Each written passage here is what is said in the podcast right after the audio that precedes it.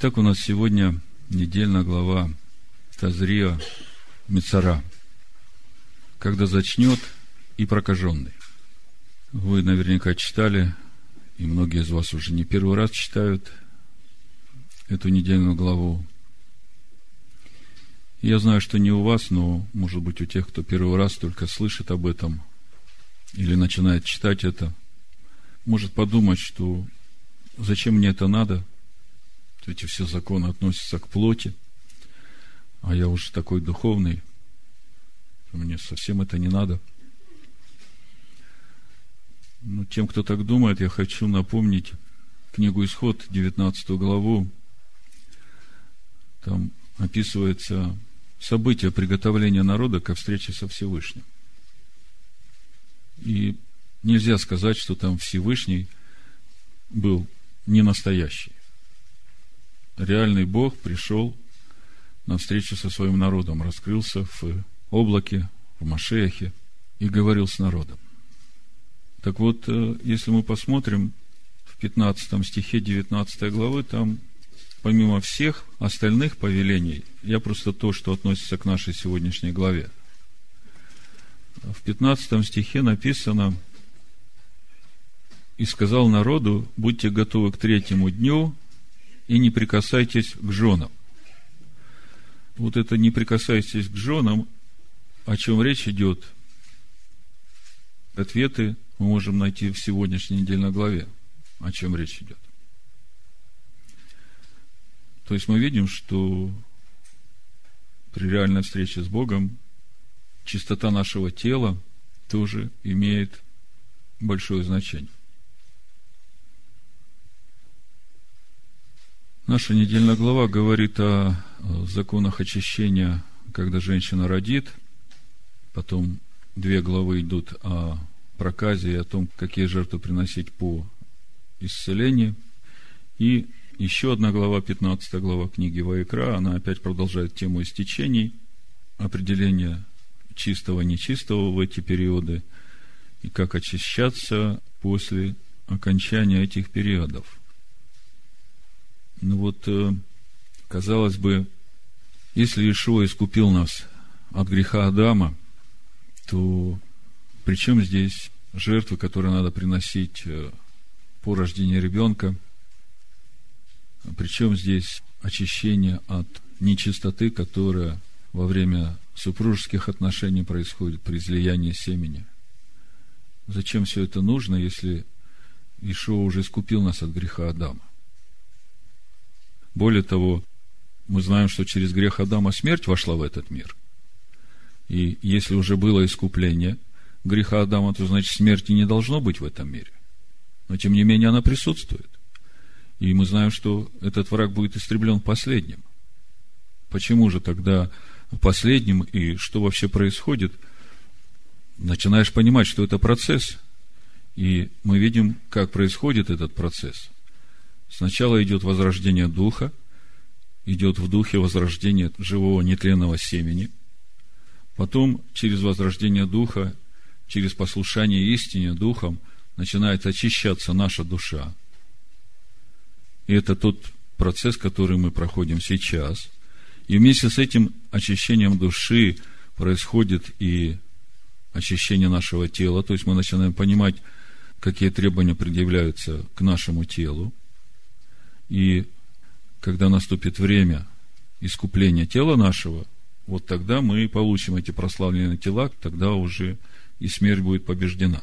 Вот э, в 8 главе Римлянам мы об этом читаем – 23 стих. «И не только она, но и мы сами, имея начаток Духа, и мы в себе стенаем, ожидая усыновления, искупления тела нашего. Ибо мы спасены в надежде». То есть, я понимаю, что с искуплением тела нашего вот этот последний враг, смерть, будет истреблен. Тогда уже наши тела не будут умирать. А до этого времени законы чистоты и нечистоты, они продолжают действовать, и в Писаниях Нового Завета, мы в прошлый шаббат уже говорили, мы видим, и у апостола Павла мы читали во втором послании, седьмая глава, первый стих. Итак, возлюбленные, имея такие обетования, очистим себя от всякой скверны плоти и духа, совершая святыню в страхе Божьем. Если бы скверна плоти уже не влияла на присутствие Духа в человеке, то тогда бы Павел, наверное, не писал о том, что нужно очищать плоть от скверны. То же самое мы читаем в послании Иуды, 23 стих, здесь всего одна глава. А других страхом спасайте, исторгая из огня. Обличайте же со страхом, гнушаясь даже одежды, которая осквернена плотью. То есть мы видим, что чистота плоти, чистота одежды, они все еще имеют значение. И как к этому относиться нам, новозаветним верующим?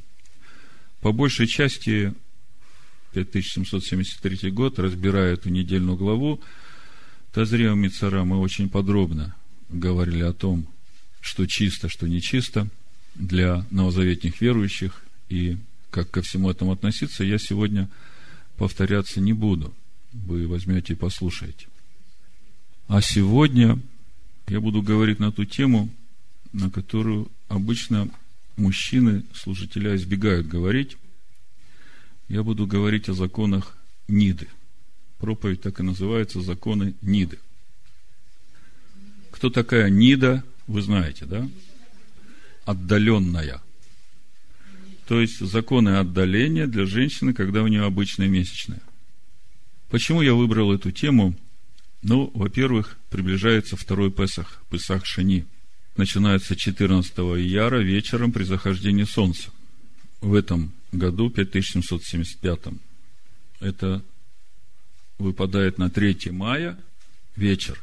То есть 3 мая вечером при захождении солнца начинается второй праздник Песах для тех, которые не смогли участвовать в первом.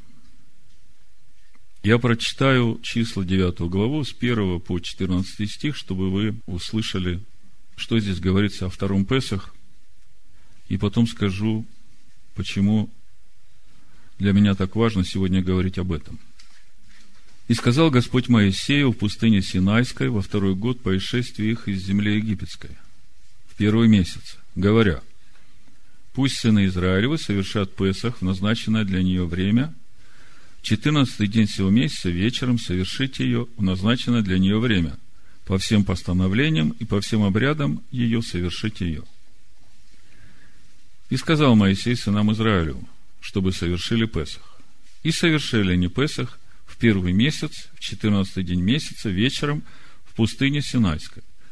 Во всем, как повелел Господь Моисею, так и поступили сыны Израилев. То есть, вот здесь мы видим свидетельство того, что спустя год, после того, как первого Ниссана была поставлена скиния, сошла слава Божия, народ празднует праздник Песах в пустыне, спустя год после выхода из Египта, по всем уставам, которые даны в Торе. Дальше читаю. Были люди, которые были нечисты от прикосновения к мертвым телам человеческим и не могли совершать Песах в тот день. И пришли они к Моисею и Аарону в тот день и сказали ему те люди, мы нечисты от прикосновения к мертвым телам человеческим. Для чего нас лишать того, чтобы мы принесли приношение Господу назначенное время среди сынов Израилевых? И сказал им Моисей, постойте, я послушаю, что повелит о вас Господь.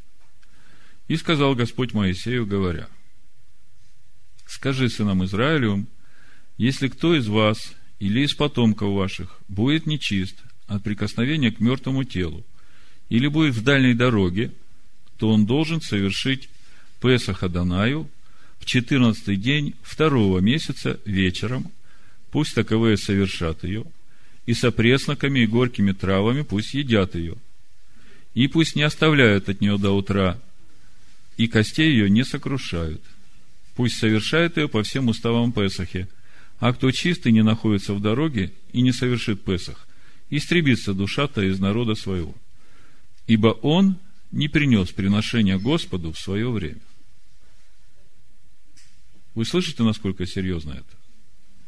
А кто чист и не находится в дороге, и не совершит Песах, истребится душа-то из народа своего, ибо он не принес приношение Адонаю в свое время.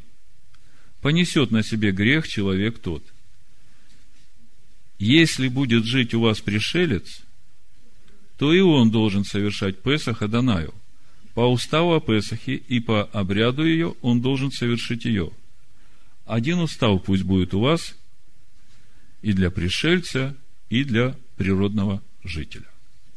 То есть, если все сложить вместе, то получается, что человек, который не принесет вовремя жертву Всевышнему в праздник Песах, то душа его истребится из народа Божьего. И мы видим, что по уставам праздника Песах никто нечистый, прикоснувшийся к мертвому, не может участвовать.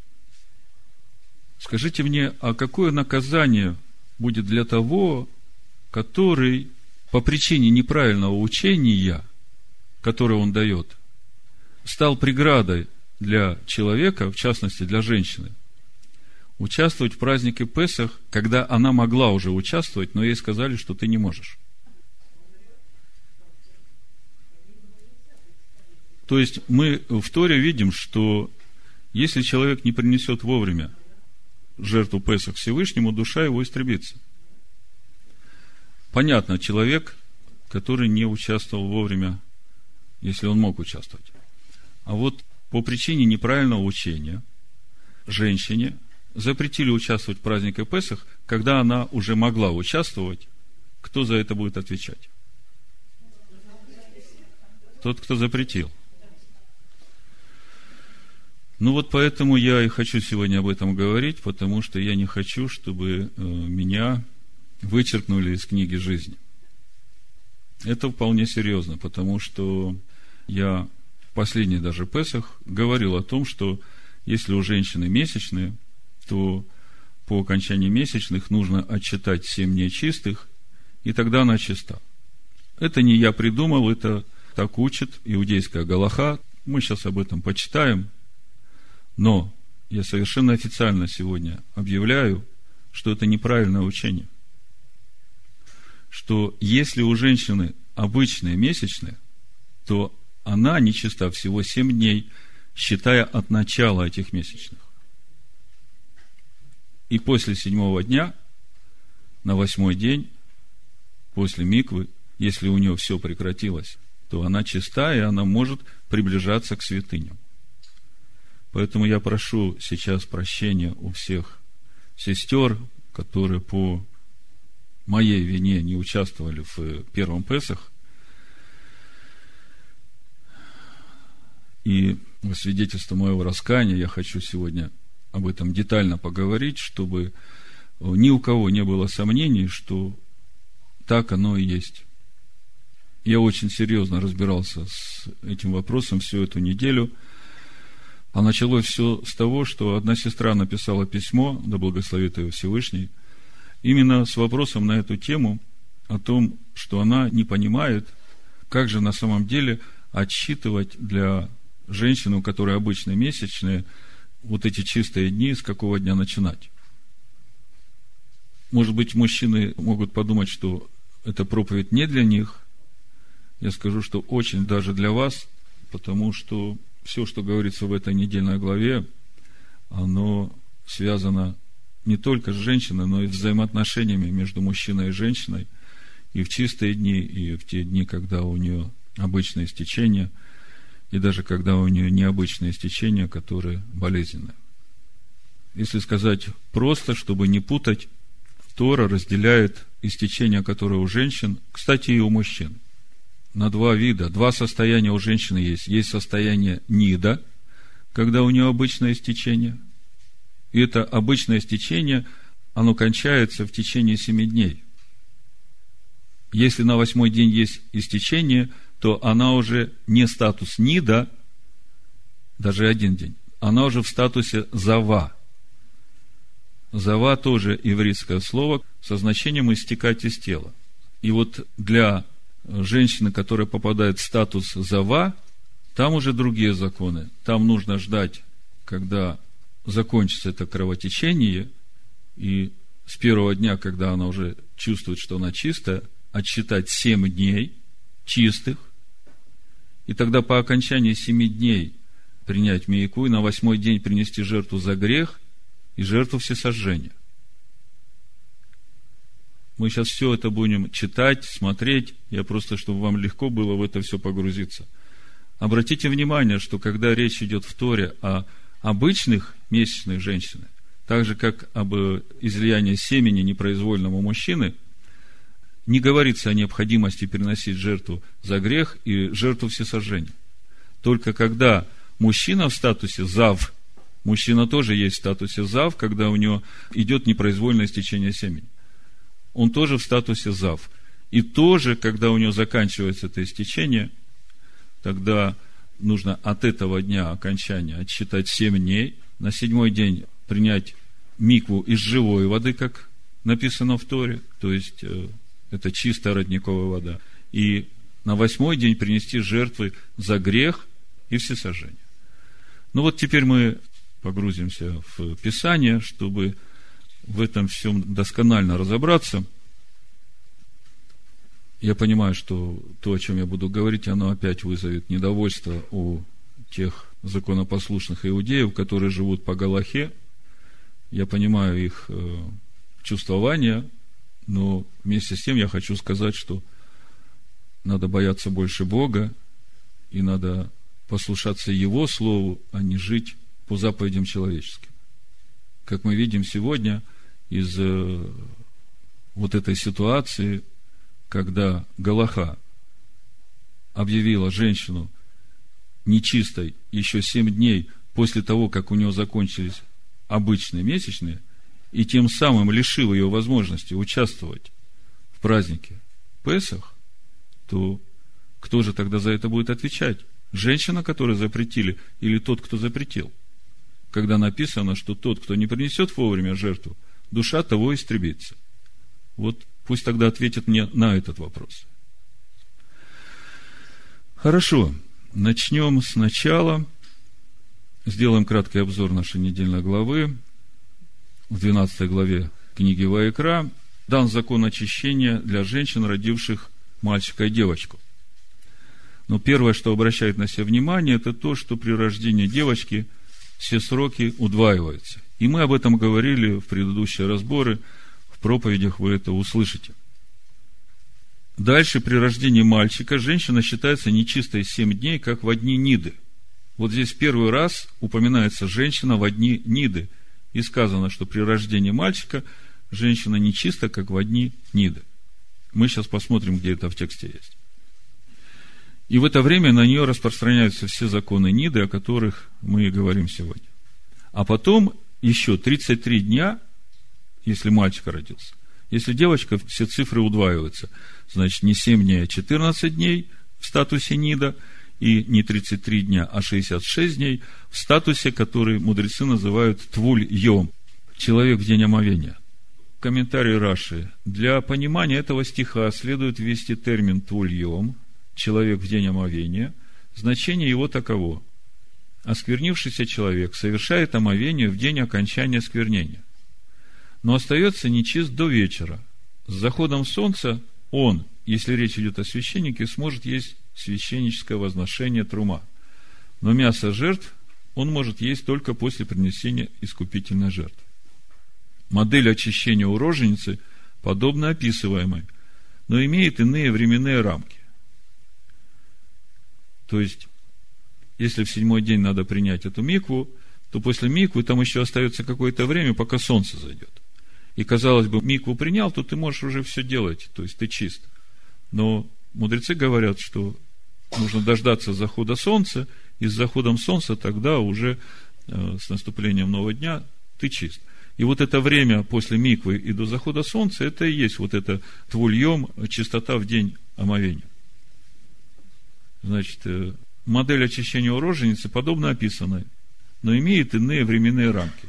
Женщина, родившая мальчика – с седьмого дня после родов по сороковой день, а родившая девочку с 14 дня по 66 день находится в состоянии человека в день омовения. Точнее, для нее существует особый термин – человек в долгий день омовения. После этого она приносит искупительную жертву в течение этого долгого дня роженице запрещено есть труму, если она по семейному статусу имеет право на это, ибо ее прикосновение скверняет труму. Значит, э, читаем Левит 12 глава с 1 по 4 стих. «И сказал Господь Моисею, говоря, если женщина зачнет, на иврите тазрия, если смотреть слово тазрия, зара, семя, значит, тазрия, быть посеянным или засеянным, быть оплодотворяемой, то есть посеяно семя. На иврите написано Иша кита зрия ваелда и родит. Захар, младенца мужеского пола. В этама шиват ямим. Вот это тама на иврите значит быть нечистым, оскверняться. Таме слово.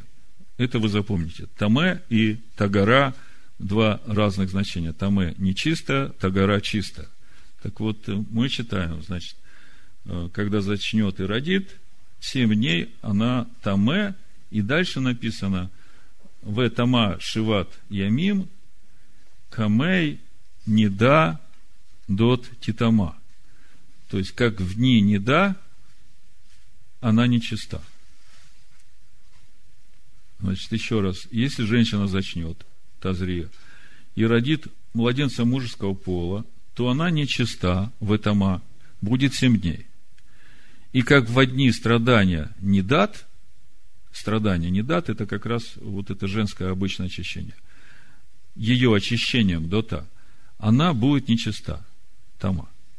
То есть, роженица первые семь дней, она в том же статусе не да, в том же статусе нечистоты, как и женщина, у которой обычные месячные. Ну и, естественно, в это время она не может приближаться никаким святыням, прочитаю еще комментарий на этот второй стих, то, что Раша дает. Значит, она будет нечиста, как в дни отдаления при истечении. Раши пишет, во время рода возникает скверна, равнозначная скверне при отдалении при неда при месячных. Причем родовая скверна появляется даже в том случае, если при раскрытии матки не было кровотечения. Истечение слова «дата» означает выделение, вытекающее из тела. Редкое и малопонятное слово «дата» может быть возведено к корню «дав», родственному широко распространенному «зав», со значением «истекать из тела». И вот дальше, третий стих, а на восьмой день пусть обрежут его крайнюю плоть, речь о младенце, мальчике. И четвертый стих, и она должна сидеть 33 дня в чистом кровотечении – не прикасаться ни к чему священному и не уходить в святилище, пока не окончатся дни ее очищения. Вот это в чистом кровотечении, значит, Раши пишет, хотя женщина и видит кровь, она чиста. И вот эти дни очищения, в которые она сидит, Раши объясняет, дни ее очищения, дни ее чистоты. Вот так переводит Раши. И дальше написано в четвертом стихе, что в эти дни то есть это 33 дня, которые идут следующими после семи дней, не да, не прикасаться ни к чему священному, не входить во святилище, пока не окончатся дни ее очищения. Раша пишет, ни к чему священному, включая возношение, ведь в это время женщина пребывает в состоянии, называемом долгий день омовения. Она совершила омовение после семи дней, но очистится только после захода солнца на сороковой день. А на завтра после этого она принесет искупительную жертву для своего окончательного очищения. Ну вот это первая информация, которую мы получаем о статусе Нида и о женщине, которая родила ребенка, мальчика или девочку, и о том, какое время и когда она уже может приступать к святыням. Это коротко. Дальше у нас законы Мицара несколько слов скажу о законах Мисара, а потом уже прочитаю о том, что говорит еврейская Галаха, именно о законах Ниды. И после этого мы начнем смотреть уже 15 главу, где более подробно расписываются все эти истечения и даны законы и для Семиточивого, и для того, кого полюция была, и для женщины, которая в статусе Нида, и для женщины, которая в статусе Зава, И закон также о том, что мужчина не должен приближаться к женщине, когда она в статусе Нида и Зава. Так, значит, э, ну, чтобы нам всю недельную главу охватить, коротко посмотрим 13-14 главу, дан закон о проказе и жертвах, которые надо приносить за очищение от проказа. На иврите проказа речь идет о заболевании цараат. Сразу следует сказать, что это не инфекционное заболевание, которое сегодня называют как лепра.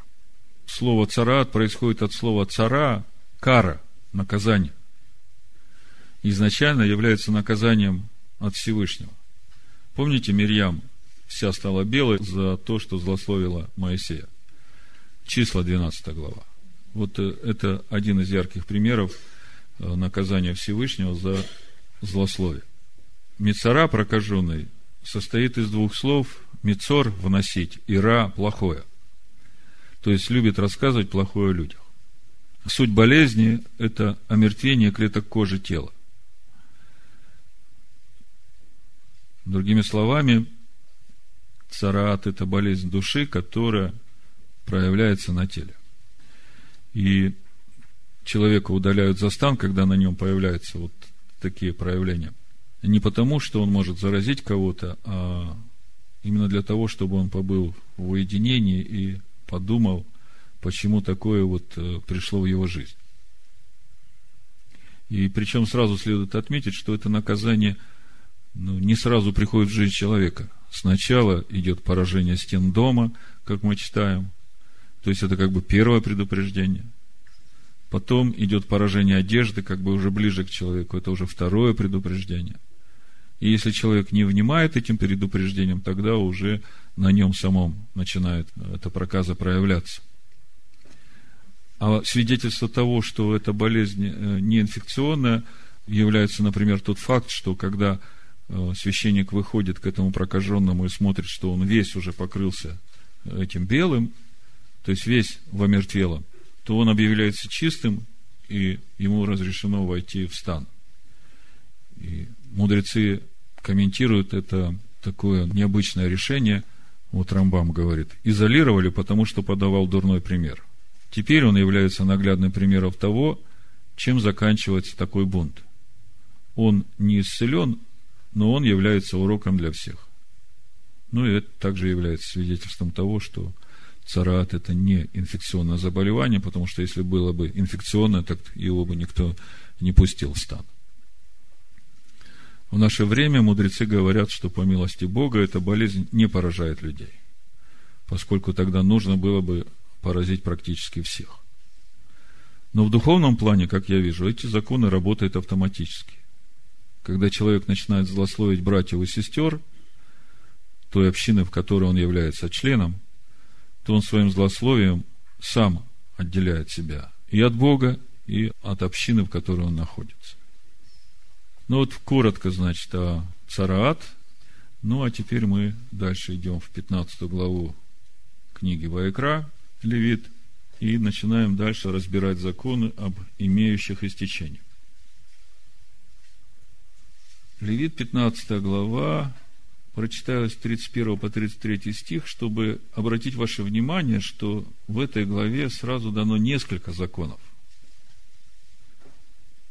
Написано, так предохраняйте сынов Израилевых от нечистоты их, чтобы они не умерли в нечистоте своей, оскверняя жилище мое, которое среди них. Вы понимаете, для человека важно – даже если он умрет, чтобы он умер в чистоте. 32 стих. Вот закон об имеющем истечении и о том, у кого случится излияние семени, делающее его нечистым, и о страдающей очищением своим, и о имеющих истечение мужчине и женщине, и о муже, который переспит с нечистой. Сколько здесь законов вы насчитали? – ну, давайте вместе. Вот закон об имеющем истечении. Раз. О том, у кого случится излияние семени, делающего его нечистым. Это другой закон. Два. О страдающем очищением своим. Это Нида. Три. а имеющих истечение мужчине и женщине, это уже что-то другое, четыре, и о муже, который переспит с нечистой, пять. То есть в этой 15 главе пять законов. Я когда вначале читал, мне казалось, что все об одном и том же. Вообще трудно даже было понять, разделить, где начало, где конец, что одно за другим, но поскольку вопрос стал очень серьезный, я увидел, насколько серьезен этот вопрос, я понял, что надо очень глубоко вникать в эту главу, чтобы увидеть, где кончается один закон, где начинается другой, где речь идет об обычных истечениях и обычном семяизвержении, а где идет речь уже о зав и зава. Конечно, в переводах это трудно увидеть, но в принципе даже в переводах это можно увидеть. Но чтобы иметь уже уверенность, что так оно и есть, надо смотреть иврит, и мы это сегодня сделаем, и будем смотреть комментарии мудрецов, которые нам помогут до конца разобраться, что же здесь написано. Начнем с первого стиха, 15 глава книги Левит, Вайкра. «И сказал Господь Моисею и Аарону, говоря, Объявите сынам Израилевым и скажите им, если у кого будет истечение из тела его, то от истечения своего он нечист. Сразу возникает вопрос, о каком истечении идет речь? Начинаем смотреть на иврите. Написано. Давар эльбней Израиль вмртем элехем. Значит, скажи, объяви сынам Израиля, скажи им. Иш, иш, ки игех зав – Иш, иш, ки, иге, зав, мивсаро, заво, таме. Вы уже слышите на слух, да, это слово зав, и вы начинаете понимать, что это уже какая-то болезнь, это не есть что-то обычное, естественное. Я буду читать сразу с э, Торы Раши. Написано так. И Господь сказал Маше и Аарону так. Говорите сынам Израиля, скажите им, истечение всякого человека. Если будет истечение, выделение из его плоти нечисто. Третий стих. И вот в чем его скверно при истечении. Когда его истечение сочится из плоти, или когда его истечение закупаривает плоть, это его скверно. Читаю комментарий. Раши пишет, я могу утверждать следующее. Тора описывает скверну истечения у мужчины и у женщины. Как у женщины малая скверна месячных исходит из того же места, что и тяжелая скверна истечения. Вот видите, Раши уже разделяет малая скверна от месячных и тяжелая скверна – это уже когда болезнь. Мы видим, что за малую скверну, за обычные, мы сейчас увидим, никакие жертвы не приносятся. За грех и все сожжения когда уже большая скверна, приносится жертва за грех. И здесь следует задуматься, что это истечение уже не просто что-то такое ниоткуда взято. Есть какой-то грех. Исходит от того же места, что и тяжелое скверное истечение. Так и у мужчин тяжелое скверное истечение выделение исходит из того же места, что и малое скверно полюция. В отличие от учения о проказе, приведенном в предыдущих главах, здесь идет речь не о необъяснимых с точки зрения медицины физических проявлениях духовного недуга, а о вполне известных и распространенных заболеваниях. В частности, уже в древности, в переводе 70 толковников, слизотечение идентифицировано как гонорея. Слышите? Это все физическое проявление духовного недуга. То есть в 15 главе начала о Заве речь идет о гонорее у мужчины. И если мы смотрим дальше, все законы нечистоты, на что садиться, на что нельзя садиться, к чему прикасаться, к чему нельзя прикасаться, они все одинаковые для всякого истечения, как мы видим, что у женщины зава, что у мужчины зав. И вот смотрите, какое очищение после того, как прекратится это истечение. Я буду историю Раши читать с 13 стиха. А когда имеющий выделение очистится от своего истечения, пусть отсчитает себе семь дней очищения и выстирает свои одежды и омоет тело в живой воде и будет чист. И дальше, смотрите, и на восьмой день он возьмет себе двух горлиц или двух молодых голубей и придет пред Господом ко входу шатра собрания и отдаст их священнику, и принесет из них священник одного в жертву за грех, а другого во всесожжение, и искупит его священник перед Господом от его истечения. Точка. То есть, здесь закончилась процедура очищения мужчины, который зав. Следующий стих, смотрите, 16. А мужчина, у которого случится излияние семени, то есть это как разовое событие, пусть омоет все тело водой и будет нечист до вечера. И всякая одежда и всякая кожа, на которой окажется излияние семени, должна быть омыта водой и будет нечиста до вечера. Точка. Вот он весь закон о мужчине, у которого случится излияние семени, делающее его нечистым.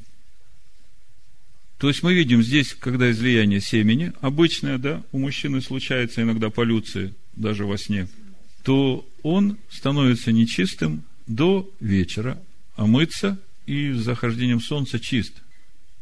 И мы видим, что никаких жертв здесь нет. И если мужчина ляжет с женщиной с излиянием семени, то пусть омоется в воде и будут нечисты до вечера. Сразу, чтобы вы понимали, какая логика. Откуда берется нечистота при излиянии семени? Семя, оно живое. В нем пребывает дух жизни.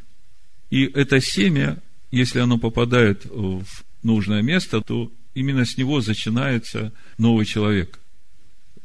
И когда это семя не попадает в правильное место и умирает, то вот это и есть прикосновение к смерти. То же самое с нечистотой женщины во время нида. То есть то, что должно было дать жизнь, оно умирает – и женский организм от этого освобождается. И поэтому опять идет прикосновение к смерти. Мы об этом говорили в предыдущие разборы, просто чтобы вы понимали идею этой нечистоты. Прикосновение к смерти. Значит, если мужчина ляжет с женщиной с излиянием семени, то пусть омоется в воде и будет нечист до вечера. Вот что пишет по этому поводу Раби Маше бен Нахман, Рамбан он пишет то, что я вам говорил сейчас. Нечистота семени подобна нечистоте мертвого тела.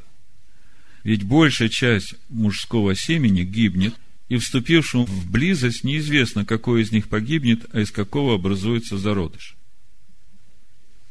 Дальше, 19 стих, вот этот стих, на котором я несколько дней сидел, и в конце концов, я не знаю, во сне или в дреме, Просто Дух пришел, мне показал и сказал, о чем говорит этот стих.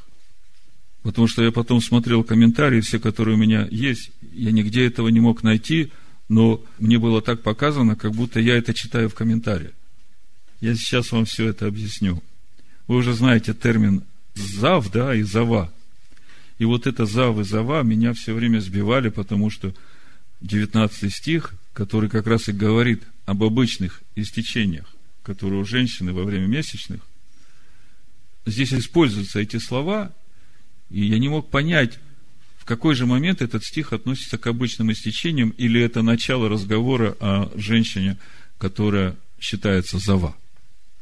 Ну, читаем. 19 стих, Левит, 15 глава.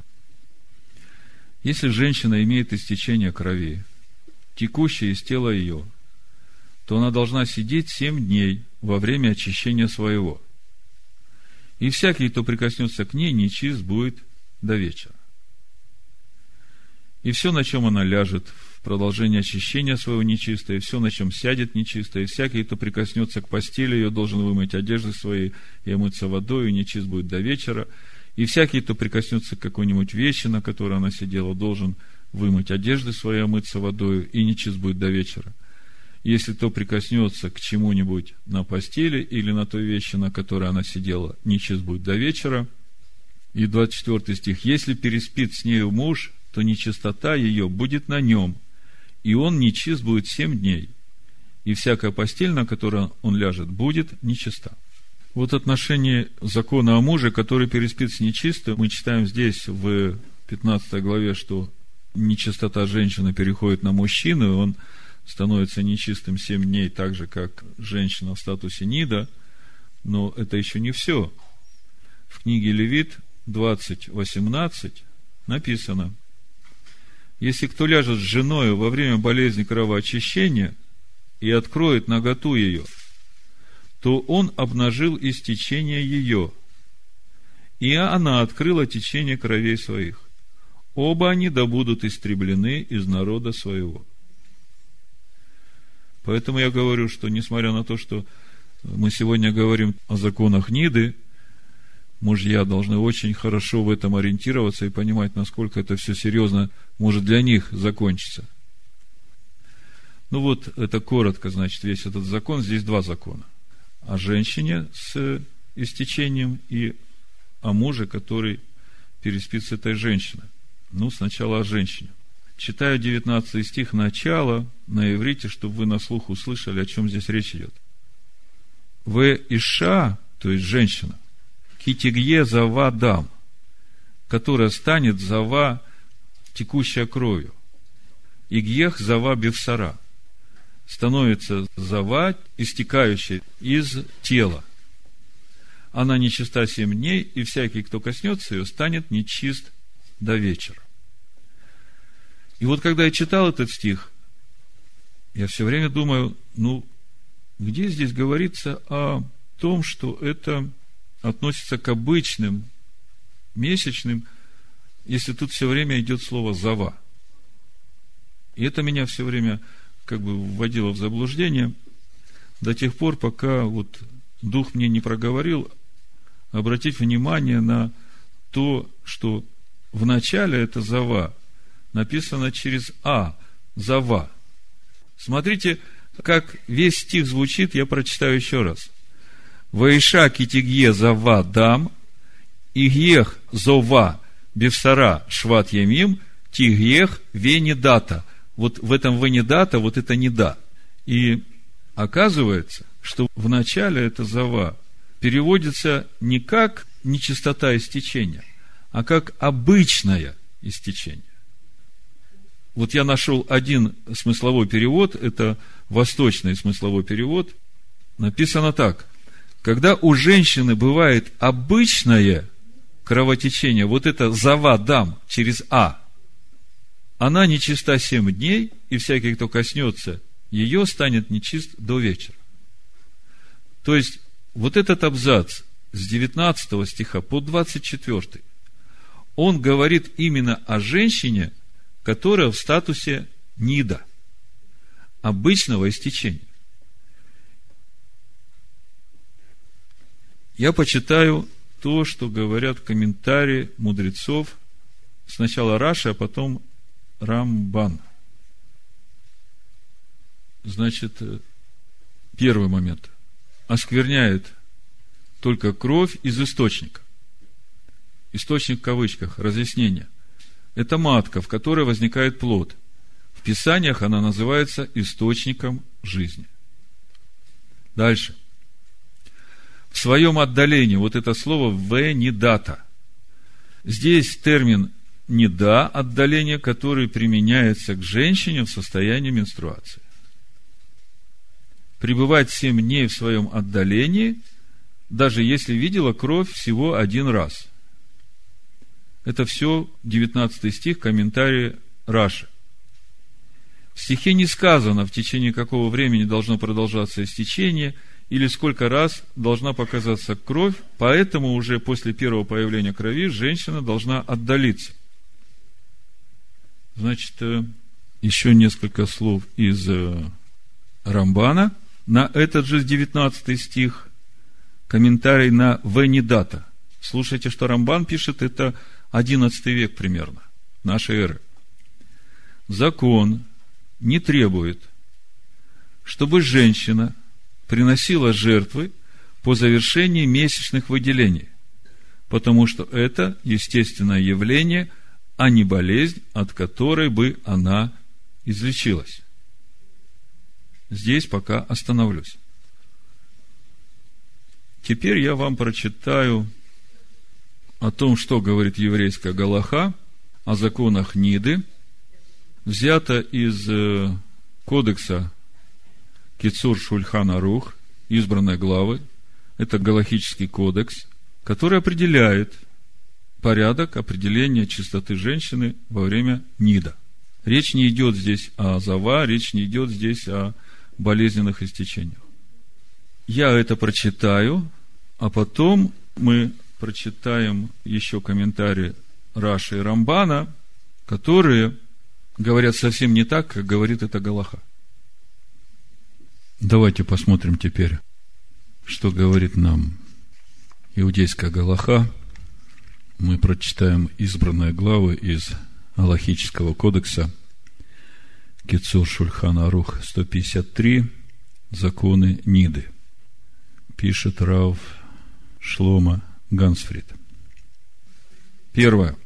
Всякая женщина, у которой из источника ее крови вылилась капля крови, даже самого маленького размера, независимо от того, как это произошло, так ли, как это происходит обычно, когда женщины видят кровь в определенное время, или не во время, или даже если женщина получила какую-либо травму, из-за которой из источника ее крови вытекла капля крови, эта женщина переходит в ритуально нечистое состояние, состояние ниды, и остается в нем, пока не отсчитает семь чистых дней и не окунется, как положено. И всякий, кто осуществит с ней половую близость в этом ее состоянии, получает наказание карет. И она также получает наказание карет. Знаете, что это за наказание? Мы потом прочитаем. Это отсечение души человека от источника жизни. Это очень страшно. Если же ее касаются, проявляя нежные чувства, наказанием за это Тора определила побивание палками. Второе. Даже если женщина не почувствовала, что из источника ее крови потекла кровь, но обнаружила пятно крови на своем теле, на одежде, постельном белье, в другом месте, так что никаких оснований предположить, что эта кровь вытекла откуда-то еще, но очевидно, что она вытекла именно из источника ее крови, она нечиста. Читаем дальше. Если женщина почувствовала, что источник ее крови раскрылся, даже если она немедленно проверилась и ничего не обнаружила, все равно нечиста. И необходимо сообщить об этом женщинам, поскольку многие женщины этого не знают. Но если она обнаружила некоторые белые выделения без малейшей примеси красного, она чиста. Сказано в Писании, и к женщине в ее нечистом состоянии не да, не приближайся из того, что написано, именно не приближайся, вывели мудрецы наши, благословенной памяти, что запрещены любые виды близости. Но дальше начинаются здесь устражения, несколько пунктов, которые мне даже читать не хочется, поскольку ну, я не считаю, что так оно должно быть в то время, когда женщина находится в состоянии нида, она нуждается в это время в духовной защите своего мужа. Всех сказанных выше запретов на близость следует придерживаться и в дни ее белизны. Вот это то, ради чего я все вам это читал, чтобы показать, как считаются эти дни белизны. То есть в дни, когда она отсчитывает семь чистых дней. Принято, чтобы женщина в состоянии ниды – до того, как она начнет отсчитывать чистые дни, не появлялась в синагоге и не молилась. То есть, вот здесь вот как бы раскрывается весь этот счет э, чистых дней, то есть, когда она становится чистой окончательно. Вот так Галаха определила. Теперь давайте посмотрим, что же говорит нам Тора, и что говорят еврейские мудрецы, по крайней мере, те источники общедоступные, которые есть у меня, которые, в общем-то, говорят противоположное мы дошли до 25 стиха. На 25 стихе мы остановились, закончилось описание женщины в состоянии обычных месячных нида. Мы там прочитали, что это состояние длится семь дней, и не было сказано ничего о том, что нужно приносить какие-то жертвы. Дальше возвращаемся в 15 главу, 25 стих, вот он, 25 э, стих, который начинает рассказывать о женщине, у которой есть отклонение от обычного истечения. То есть, уже что-то не так, как у здоровой женщины, у которой месячные длятся 7 дней. Читаю. 25 стих. Если у женщины течет кровь многие дни, не во время очищения его, не во время нида, или если она имеет истечение доля обыкновенного очищения ее, то есть не 7, а 8 дней, или 7 дней, потом один чистый день, а потом опять что-то началось, то во все время истечения нечистоты ее, подобно как в продолжении очищения своего, она нечиста. То есть, если это есть, то все определяются те же самые законы нечистоты, как и во время нида. Всякая постель, на которой она ляжет во время истечения своего, будет нечиста, подобно как постель в продолжении очищения ее. И всякая вещь, на которую она сядет, будет нечиста, как нечисто это во время очищения. И всякий, кто прикоснется к ним – будет нечист и должен вымыть одежды свои, омыться водой, и нечист будет до вечера. И когда она освободится от истечения своего, 28 стих, слушайте. То есть это уже состояние женщины, состояние зава. И вот 28 стих. А когда она освободится от истечения своего, тогда должна отсчитать себе семь дней чистых. Семь дней, и потом будет чиста в восьмой день возьмет она себе двух горлиц или двух молодых голубей и принесет их священнику ко входу скини собрания, и принесет священник одну из птиц в жертву за грех, другую во всесожжение, и очистит ее священник перед Господом от истечения нечистоты ее. Значит, мы видим, что законы очищения женщины Зава, они точно такие же, как и законы очищения у мужчины Зав – и мы понимаем, что это уже не какие-то здоровые процессы, а это связано с какой-то болезнью, и как мы читали у мудрецов, это все физическое проявление духовного недуга. Смотрим комментарий Раши на 25 стих. Значит, Раша пишет. И если у женщины ее кровь течет много дней, не во время ее отдаления, не во время ее нида – или ее истечение будет сверх времени ее отдаления, то есть больше времени ее нида, то есть больше семи дней. Раши пишет, сверх времени ее отдаления. Один день отделяет. Это нерегулярное кровотечение от дней отдаления от месячных. Женщина в таком состоянии называется зава, кровоточивая. И законы они изложены в этой главе – ее статус отличается от статуса отдаления Нида. Вот это очень важно, слушайте. Женщина Зава, ее статус отличается от статуса женщины в состоянии Нида. Зава должна отсчитывать по окончании кровотечения семь чистых дней и приносить жертву. Это Раши пишет. А Нида не должна отсчитывать семь чистых дней, но зато она остается семь дней в отдалении, вне зависимости от того, есть ли в эти дни кровотечение или нет. Страница 233, Тора с комментариями Раши, Вайкра, 15 глава, комментарий на 25 стих Раши. То есть Раша однозначно говорит, Зава должна отсчитывать по окончании кровотечения семь чистых дней и приносить жертву, а не да не должна отсчитывать семь чистых дней.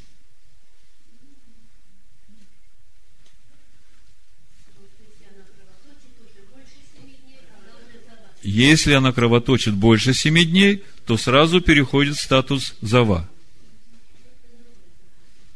Если в статус зава переходит, то тогда нужно ждать окончания, и тогда отсчитывать семь дней, и тогда приносить еще жертву за грех. Как это на наш? У нас есть одна совершенная жертва за грех, а жертва всесожжения – это наше посвящение Всевышнему. Ну, если есть возможность принять мику или хотя бы омыться и ванну, душ принять, то надо начинать с этого в седьмой день и восьмой день, значит, с началом дня, то есть это вечером, помолиться, чтобы Господь очистил от прикосновения к мертвому и наполнил жизнью. Значит, э, еще читаю комментарий Рамбана на эту же тему, на 25 стих. И если у женщины кровотечение длится много дней, Рамбан комментирует этот стих, то есть начинается не в обычный для нее срок, или продолжается после семи дней, это болезнь, зава, как и истечение слизи у мужчин, зав. После исцеления от этой болезни она должна принести жертвы так же, как исцелившийся от истечений мужчина. Ну вот – у нас есть свидетельство двух мудрецов Торы, которые говорят о том, что если у женщины обычное истечение, то она считается нечистой 7 дней. Если после 7 дней есть истечение, то тогда нужно по окончании 7 дней чистых отсчитывать. Вот что говорит Тора, что говорят мудрецы. И еще одно свидетельство, которое есть у меня – это учение на эту же тему Алекса Бленда. Вот послушайте, что говорит Алекс. Я практически все слово в слово записал, чтобы ничего не убавить. Шалом. Сегодня мы говорим на очень деликатную тему, которая называется нида. Понятие ниды, понятие нечистоты женщины во время месячных актуально назначено для Израиля. Тора запрещает близость во время кровоистечения у женщины повелевает женщине очиститься по истечении этого периода, и возникает вопрос, как поступать с язычниками. Во-первых, проблема техническая очень сложна, поскольку нужны специальные миквы, а не еврейских женщин туда не пускают. И тогда возникает вопрос, нужно ли окунаться в разные водоемы в холодных регионах зимой, поскольку все это становится очень сложно. И другой вопрос, ходить ли женщине во время месячных на служение – в чем можно участвовать, в чем нельзя участвовать и так далее. Прежде всего, судя по тексту Торы, заповедь о запрете близости во время месячного цикла относится одинаково как к евреям, так и к неевреям. Сразу слышу такие голоса. А если я не буду соблюдать, я что, не спасен? Мы сейчас говорим не о спасении или о неспасении, а о послушании или о непослушании. Две совершенно разные вещи – с точки зрения послушания закону, заповедь о нечистоте одинаково актуальна как для язычников, так и для евреев. Что это значит? С самого момента, когда начинается месячный цикл, женщина отсчитывает 7 дней. На седьмой день заканчивается период ее нечистоты, и она может окунуться в мику, и с этого времени она разрешена мужу и входит в служение. Разумеется, она проверяет себя, что у нее реально закончились кровотечения. Мы сейчас говорим о том, что именно пишет Тора, текст Пятикнижия. Еврейская Галаха, иудейская современная Галаха имеют много устражений и дополнений. Мы не будем это обсуждать и в это вникать. На соответствующих иудейских сайтах тот, кто хочет принять для себя иудейскую Галаху, может найти разъяснение всему этому. У всего этого есть мощная обертка, создававшаяся на всем протяжении последних веков. Своеобразное отношение к женщинам в период кровоистечения. Ну вот, свидетельство еще одного новозаветнего верующего о том, что законы Ниды для женщины – это семь дней со дня начала. Если в течение семи дней заканчивается истечение, то она чистая и может прикасаться к святыням и я это сегодня говорю специально для того, чтобы те э, сестры, которые по причине неправильного учения не смогли участвовать в первом Песах, то я думаю, что они смогут участвовать во втором Песах, пусть Господь их благословит. В имени Машеха Ишуа. Амад и Машеха Ишуа. Амад и Машеха Ишуа. Амад и Машеха Ишуа. Амад и Машеха Ишуа. Амад и Машеха Ишуа. Амад и Машеха Ишуа.